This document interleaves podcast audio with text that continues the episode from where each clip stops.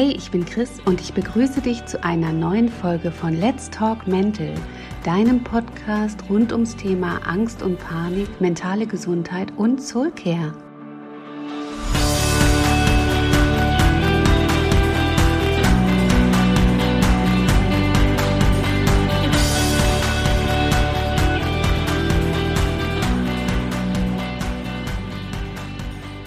Wie schön, dass du dabei bist. Ich begrüße dich zur allerersten Folge von Let's Talk Mental. Dieser Podcast ist für dich, für euch, für alle. Aufgrund meiner eigenen Angstgeschichte habe ich es mir zur Aufgabe gemacht, auf vielen verschiedenen Wegen anderen meine Umwege und Kämpfe aus falscher Scham und überirdischem Perfektionsanspruch zu ersparen.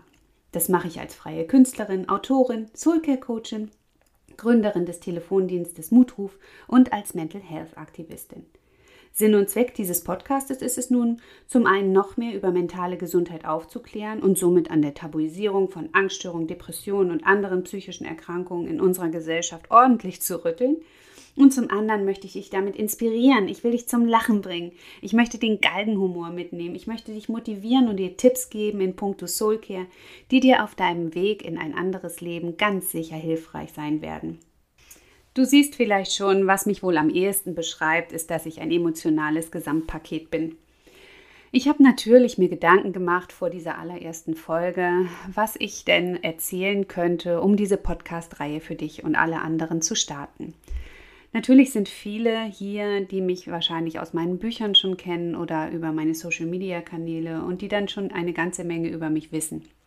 Wenn du aber zum Beispiel zufällig hier gelandet bist, weißt du ja noch gar nicht, was das da für eine ist, die da jetzt so über mentale Gesundheit redet.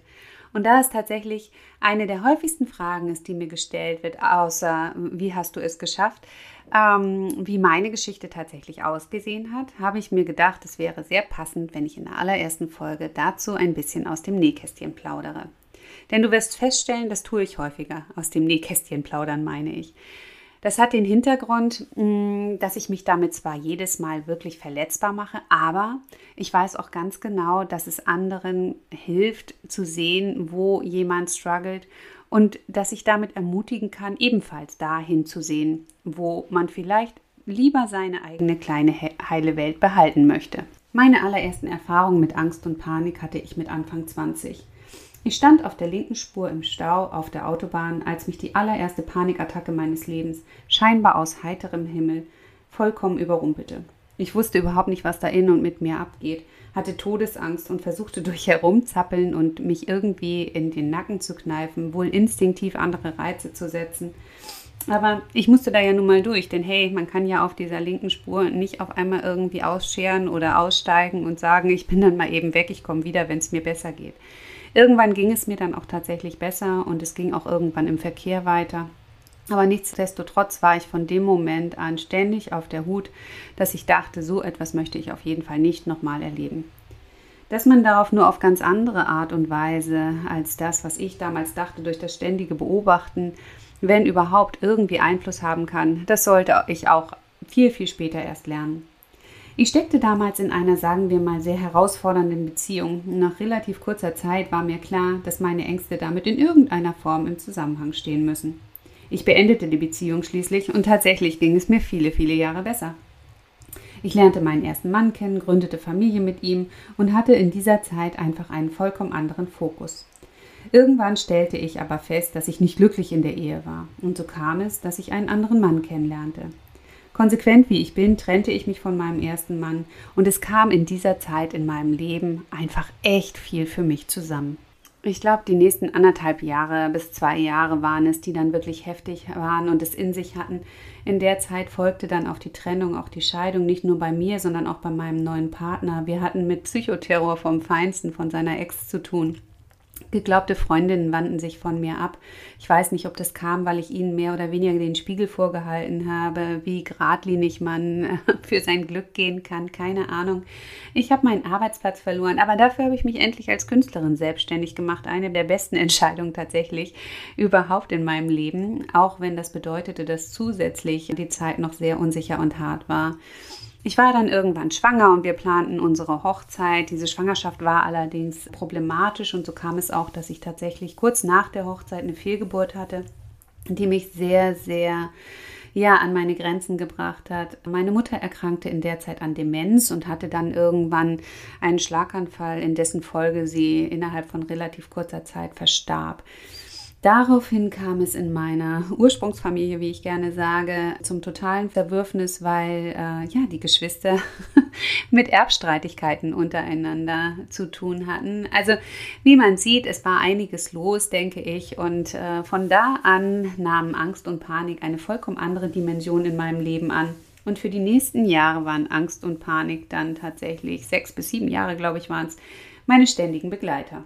Nachdem ich zunächst körperliche Ursachen vermutete, ich glaube, das tut jeder, der irgendwie neu mit diesem Thema so intensiv in Verbindung steht, bin ich zum Arzt gegangen und der checkte mich von oben bis unten gründlich durch. Und ganz richtig, schickte er mich auch zu sämtlichen anderen Ärzten und Ärztinnen jeglicher Fachrichtung, um wirklich safe auszuschließen, dass es irgendwelche körperlichen Ursachen für all meine Symptome geben könnte. Als klar war, dass ich tatsächlich körperlich kerngesund bin, musste ich mich nun also mit dieser Tatsache abfinden, dass ich dieses Kopfding, diese Kopfsache habe. Das war für mich eine sehr harte Erfahrung. Ich hielt mich selbst für eine Versagerin und war meine ärgste Feindin und meine größte Kritikerin in dieser Zeit. Ich duldete diese Schwäche einfach nicht, was für mich in der Konsequenz bedeutete, ich funktionierte in all den Jahren von außen betrachtet hervorragend. Niemand merkte mir etwas an. Mein überdimensionaler Perfektionsanspruch macht mir aber zusätzlich zu dieser Angsthülle das Leben auch extrem schwer. Auf der verzweifelten Suche nach Erklärungen habe ich tatsächlich, wie ich gerne sage, mein eigenes kleines Studium betrieben. Denn wir lernen von klein auf an in unserer Gesellschaft, dass wir uns nur genug anstrengen müssen und dann finden wir auch eine Lösung für all unsere Probleme. Allerdings ist diese Herangehensweise in Bezug auf Ängste und andere psychische Erkrankungen oftmals komplett kontraproduktiv. Denn mit dem ständigen Analysieren und Beschäftigen mit diesem Thema, was passiert dabei? Wir manifestieren immer mehr. Trotzdem verstand ich nach und nach immer mehr die Zusammenhänge. Ich fand heraus, dass meine Ursachen tatsächlich in meiner Kindheit zu finden sind und ich lernte, wie ich anders damit umgehen kann. Ich krempelte mein Leben Stück für Stück um und befreite mich aus diesem Teufelskreis Angst und Panik. Erst vor kurzem wurde ich in einem Interview gefragt, warum ich denn keine Psychotherapie gemacht habe. Diese Frage habe ich mir ganz ehrlich vorher noch nie gestellt und sie ist mir auch nie gestellt worden und ich muss sagen, es kam für mich einfach nicht in Frage. Nicht im Sinne von, dass ich mich aktiv dagegen entschieden hätte. Nein, es war vielmehr so, dass ich eine sehr denkwürdige erste Erfahrung und Begegnung mit einer Psychologin hatte, als bei mir noch nach den Ursachen gesucht wurde. Und es war für mich einfach keine Option, weil ich von dem Moment an mir geschworen hatte, das schaffe ich auch alleine. Heute würde ich mich vielleicht anders verhalten. Vielleicht ist das auch der Grund, warum ich es so wichtig finde, anderen meine Hilfe anzubieten. Ganz sicher ist das auf jeden Fall mit ein Grund dafür, dass es mir das wert ist, so viel über mich selber zu erzählen, weil ich eben weiß, dass das einen gehörigen Unterschied macht. Für mich kam irgendwann der Punkt, dass ich echt keinen Bock mehr darauf hatte, mich zu verstecken und ich habe mich entschieden, in den nächstbesten Situationen, wo ich wieder mal eine Panikattacke zu befürchten hätte, einfach Menschen anzusprechen, die gerade in meiner Nähe sind und sie zu bitten, mit mir einen Augenblick zu reden, weil ich weiß, dass das eine Fokusverschiebung und eine Ablenkung sein kann, um eben mit so einer Situation besser umzugehen. Ein gutes Beispiel dafür war für mich dieses Warten an der Kasse im Supermarkt und von dem Moment an, wo ich mir geschworen hatte, ich quatsch da wirklich irgendwelche wildfremden Menschen an, war diese Situation für mich nicht mehr so druckbelastet und es kam nicht mehr zu einer Panikattacke. Klar, so mulmige Gefühle, diesen Anflug, wenn diese Angstwelle auf einen zurauscht, all das hatte ich noch. Wenn man so viele Jahre da drin steckt, dann ist es nicht von Zauberhand überwunden. Aber es zeigte mir sehr deutlich, dass ein umfassender offener Umgang, also ein Outing, mich wahrscheinlich echt befreien würde. Und so kam es, dass ich auf Facebook damals ein Selbstporträt, was in der Zeit entstanden ist, veröffentlichte mit einem Text zu mir und meiner Geschichte, weil ich mir geschworen habe, ich möchte mich nicht mehr verstecken. Das war ein, ja, ein kleiner Schritt für die Menschheit, aber ein riesengroßer Schritt für mich, dieses Klicken auf Posten dann. Und ich hätte niemals erwartet, was dann kam. Es ist unglaublich, was mich ab da für ein Feedback in Form von Kommentaren, persönlichen Nachrichten und Mails erreichte. So viel Dankbarkeit für mein Zeigen, damit habe ich auch nicht gerechnet. Dieses Feedback war es jedenfalls, was dann für mich ganz klar machte, dass ich noch mehr für andere machen möchte. Und seitdem fügt sich alles. Das ist eigentlich total fantastisch. Nicht nur eigentlich, das ist total fantastisch. Es wächst immer alles weiter, fließt ineinander, greift ineinander. Aus diesem Feedback, sowohl auf das Bild als auch auf meine Geschichte, habe ich dann die emotionalste Bilderserie überhaupt gestartet. Colors of Soul, Soul of Colors. Mittlerweile, ich bin da echt stolz drauf, zeigen weit über 50 Prominente im wahrsten Sinne des Wortes Gesichts für mein Projekt.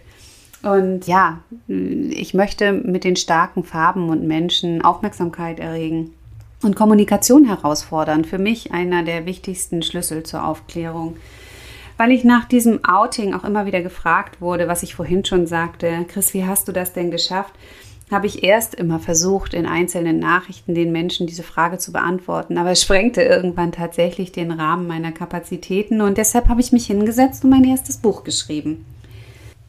In meinem ersten Buch erzähle ich auch ausführlich von meiner Geschichte und von meinen Mustern und was damals alles so in meiner Kindheit abgegangen ist, was ich erst lernen musste, um einen umfassenden Überblick zu haben und von wo aus ich dann losgehen konnte in puncto Heilung. Der weitere Schritt war für mich dann, als ich dieses Buch schrieb, dass ich an eine Stelle kam, wo es um Hörspiele geht und wie man die für sich nutzen kann, dass ich wieder einmal darüber nachdachte, dass es eigentlich etwas geben müsste, wo Betroffene anrufen können und jemanden haben, mit dem sie darüber sprechen können, und zwar auf Augenhöhe. Jemanden, der versteht, was da gerade in einem abgeht und bei dem man sich nicht noch zusätzlich dafür schämen muss, dass man nicht erklären kann, ja, dass man das, was man da gerade empfindet, ja selber nicht greifen kann. Ich musste mich also schlau machen, was in diesem bürokratieüberladenen Land dafür notwendig ist.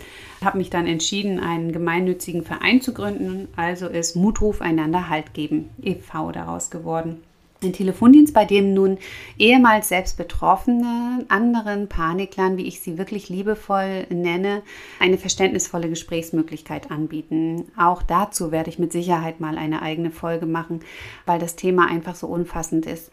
Aber es war halt ein Teil des Weges, was dann passierte. Ich habe mittlerweile auch mein Coaching-Business auf das Thema Mental Health komplett ausgerichtet und begleite Menschen als Soul Care Coachin auf ihrem Weg. Denn es ist essentiell, was Menschen mit psychischen Erkrankungen auf ihrem Weg sowieso lernen müssen, ist allgemeingültig. Und das möchte ich viel mehr breit gefächert in dieser Gesellschaft positionieren und unterbringen und den Menschen tatsächlich auch auf diese Art und Weise die Hand reichen und ihnen zeigen, was sie alles für Möglichkeiten haben tatsächlich. Weil es sich dabei natürlich um ganz sensible und empfindliche Themen handelt, war es mir wichtig und mein Perfektionsanspruch hat dann natürlich auch seinen Teil dazu beigetragen, dass ich mich auch noch zusätzlich zu dem, was ich sowieso schon gelernt hatte, noch wirklich eingehender mit all diesen Themen beschäftige. Ich habe dann die Corona-Zeit genutzt und habe mich an einer Akademie eingeschrieben, um die Ausbildung zur Heilpraktikerin für Psychotherapie tatsächlich zu machen. Nicht mit dem Ziel, diese Prüfung abzulegen, denn das hätte bedeutet, dass ich, ähm, wenn ich mit Menschen arbeite, gar nicht unbedingt die Beispiele aus meiner persönlichen Geschichte nennen darf, sondern um wirklich das nötige Hintergrundwissen zu haben, um verantwortungsvoll damit umzugehen. Ich habe dann auch noch eine einjährige Ausbildung gestartet bei Homodea, also Veit Lindau, zur Life Trust Coaching. Die endet jetzt tatsächlich in diesen Tagen und ich muss sagen, das war eine geile Reise und eine bereichernde Zeit, von der meine Coaches mit Sicherheit noch profitieren werden.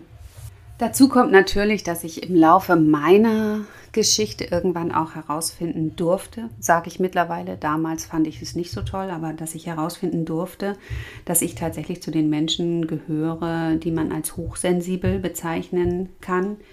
Und diese macht es mir möglich, tatsächlich schon zu empfinden, was in Menschen vorgeht, wenn sie den Raum betreten haben und noch gar nichts gesagt haben. Jedenfalls oftmals. Menschen haben natürlich auch Schutzmauern. Immer gelingt mir das auch nicht. Das bedeutet zwar auch, dass das sehr energieraubend und kraftzehrend für mich sein kann, solche Coaching-Gespräche oder überhaupt Unterhaltungen mit Menschen zu führen, weil ich das alles so aufsauge. Aber auf der anderen Seite ist das ein unglaubliches Geschenk, weil ich äh, die Menschen tatsächlich genau da abholen kann, wo sie sich gerade befinden. Und das ist ein ziemlich eine ziemlich großartige Geschichte, dann zu merken, wie ich da immer weiter rankomme und äh, diese Menschen auch in sich immer mehr entspannen und sehen können, wo ihr wahres Potenzial eigentlich längst da ist, aber sie sich irgendwie selber im Weg standen. Ja, ich denke, ich habe jetzt einiges über mich ausgeplaudert und es wird mit Sicherheit im Laufe der Zeit einiges dazukommen. Unterm Strich lässt sich eigentlich sagen, das, was ich tue, egal in welchem Bereich, ist für mich eine wirkliche ja, Herzensangelegenheit. Ich meine das alles genau so, wie ich das sage. Und ich möchte laut sein für die, die sich noch nicht trauen. Ich möchte offen über Themen sprechen, vor allem in Bezug auf Angst und Panik, die noch viel zu oft leider hinter vorgehaltener Hand irgendwie tuschelnd besprochen werden, wenn überhaupt weil die Menschen Angst haben, ausgegrenzt zu werden oder ja, weitreichende Konsequenzen in beruflicher oder privater Hinsicht befürchten. Und das ist auch im Moment leider eben noch nicht von der Hand zu weisen. Das ist teilweise tatsächlich so. Deswegen ist es ja so dringend notwendig, dass sich an dieser Tabuisierung in unserer Gesellschaft etwas ändert. Ich möchte Mut machen, verdammte Axt. Ich möchte dir sagen, wenn du selber betroffen bist, es gibt ein Leben ohne die Übermachtangst. Und das Leben kann ziemlich fantastisch sein, wenn wir erstmal wieder in der Lage sind, uns auch darauf einzulassen. Denn, hey, ganz ehrlich, in den Jahren, als ich so in meiner Angst richtig feststeckte, ich war ein ganz schöner Ego-Kreisel irgendwann geworden dieses ständige Abscannen der Umgebung und von mir selbst auf irgendwelche möglichen Gefahren oder auf potenzielle neue Entdeckungen an meinem Körper oder an meinen Körperfunktionen, das alles hat ein, ein normales Leben ja gar nicht mehr richtig möglich gemacht. Ich habe zwar funktioniert, wie gesagt, man hat mir das nicht angemerkt, aber ich weiß noch, wie sich diese tiefe Verzweiflung teilweise anfühlte, wenn ich mir gewünscht habe, ich möchte doch einfach nur mal diesen Moment so richtig miterleben können. Ich glaube, du weißt, was ich meine. Und es geht. Man kann das alles wieder lernen und trainieren. Aber man muss eben auch dranbleiben. Außerdem ist es mir wichtig, dass wir das Thema Prävention sehr, sehr viel mehr in die Mitte unserer Gesellschaft bringen als eine Selbstverständlichkeit, weil wir dadurch nicht unbedingt jede psychische Erkrankung verhindern können. Wobei ich denke, einige können wir mit Sicherheit dadurch verhindern oder wir können den Verlauf zumindest abmildern, wenn die Menschen besser aufgeklärt sind darüber, was es für Hilfsangebote gibt, was es für Möglichkeiten gibt, was sie selber tun können.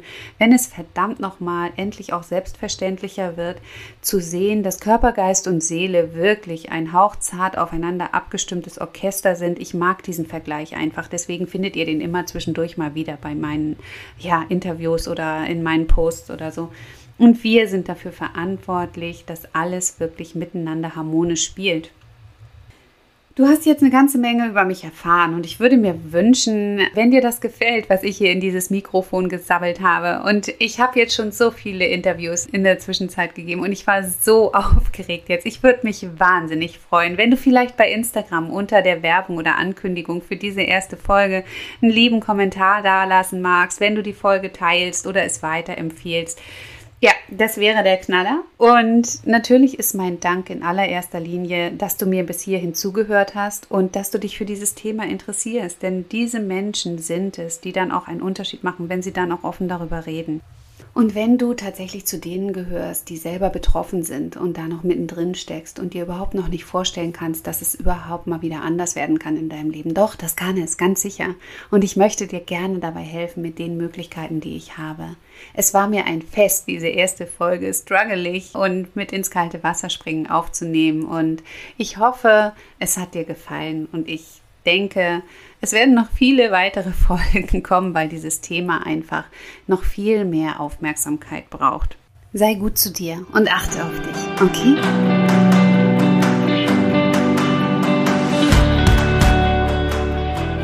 Das war's für heute. Ich hoffe, ich konnte dich inspirieren, dir Mut machen oder dich auf liebevolle Art und Weise in deinen Revoluzer-Modus schubsen. Ich freue mich, wenn du auch das nächste Mal wieder Lust hast, dabei zu sein, wenn es heißt Let's Talk Mental. Hab noch einen zauberhaften Tag.